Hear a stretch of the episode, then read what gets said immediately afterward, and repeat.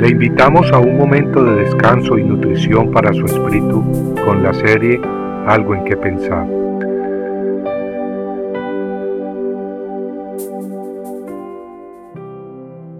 El retoño de Isaí. Y brotará un retoño del tronco de Isaí, y un vástago de sus raíces dará fruto. Isaías 11.1 en el libro de Ruth se encuentra una hermosa historia. En ella leemos como Ruth, una mujer moabita, en lugar de poner sus ojos en los ídolos de su pueblo, Moab, los puso en Jehová, el Dios de Israel. La fe de Ruth no era una fe muerta o vacía, sino más bien una fe que hablaba con acciones. Y una de esas acciones fue la de dejar su pueblo, Moab, y sus dioses del territorio de donde ella era. Todo por irse con su suegra Noemí a Belén, a vivir con el pueblo judío y a adorar al Dios del pueblo judío, Jehová. Dios bendijo mucho a Ruth, quien se casó en Belén con Booz, y de quien naciera Obed, el padre de Isaí. Ruth fue pues la abuela de Isaí, y de este Isaí profetizó el siervo de Dios diciendo, tal como leímos al principio, brotará un retoño del tronco de Isaí y un vástago de sus raíces dará fruto. ¿Y quién es este vástago o descendiente?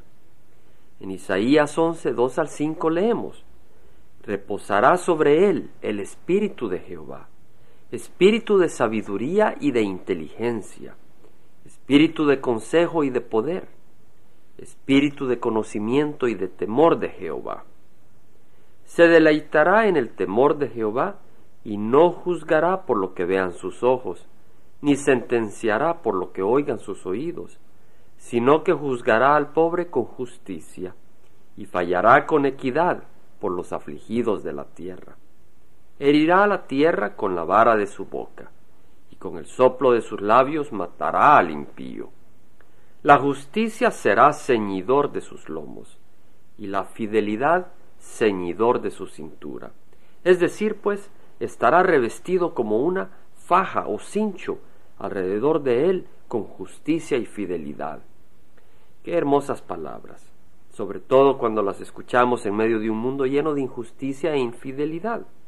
Los maridos son infieles a sus esposas, las esposas a sus maridos, los hijos a los padres y los padres muchas veces le somos infieles a nuestros hijos. ¿Y quién de nosotros puede decir que es siempre fiel y que actúa con justicia? En el libro de Ruth leemos que Isaí fue el padre de David. Y del linaje de David nació Jesús, tal como lo vemos en los evangelios de Mateo y de Lucas, capítulos 1 y 3 respectivamente. Él es el retoño del que hablábamos. Él es el descendiente de Isaí vestido con justicia y fidelidad siempre pero no solo está vestido con justicia y fidelidad para siempre, sino que también nos reviste con justicia a todos los que creemos en Él. Su sangre nos cubre de todo pecado, justificándonos ante el Padre Celestial, revistiéndonos de esta justicia perfecta. En Jeremías 23, 5 al 6 leemos, He aquí vienen días, declara Jehová, en que levantaré a David un renuevo justo, y él reinará como rey actuará sabiamente y practicará el derecho y la justicia en la tierra. En sus días será salvo Judá e Israel morará seguro, y este es su nombre por el cual será llamado, Jehová, justicia nuestra. Este es, Señor, amigo, nuestra justicia. Cristo Jesús, Jehová, justicia nuestra. Compartiendo algo en que pensar, estuvo con ustedes Jaime Simán. Si usted desea bajar esta meditación, lo puede hacer visitando la página web del Verbo para Latinoamérica en www.elvela.com. Y el Vela se deletrea E L B de verdad E L A, donde también encontrará otros materiales de edificación para su vida. Puede también escribirnos al Vela Pio Box 1002 Orange, California 92856, Estados Unidos. Dios le bendiga.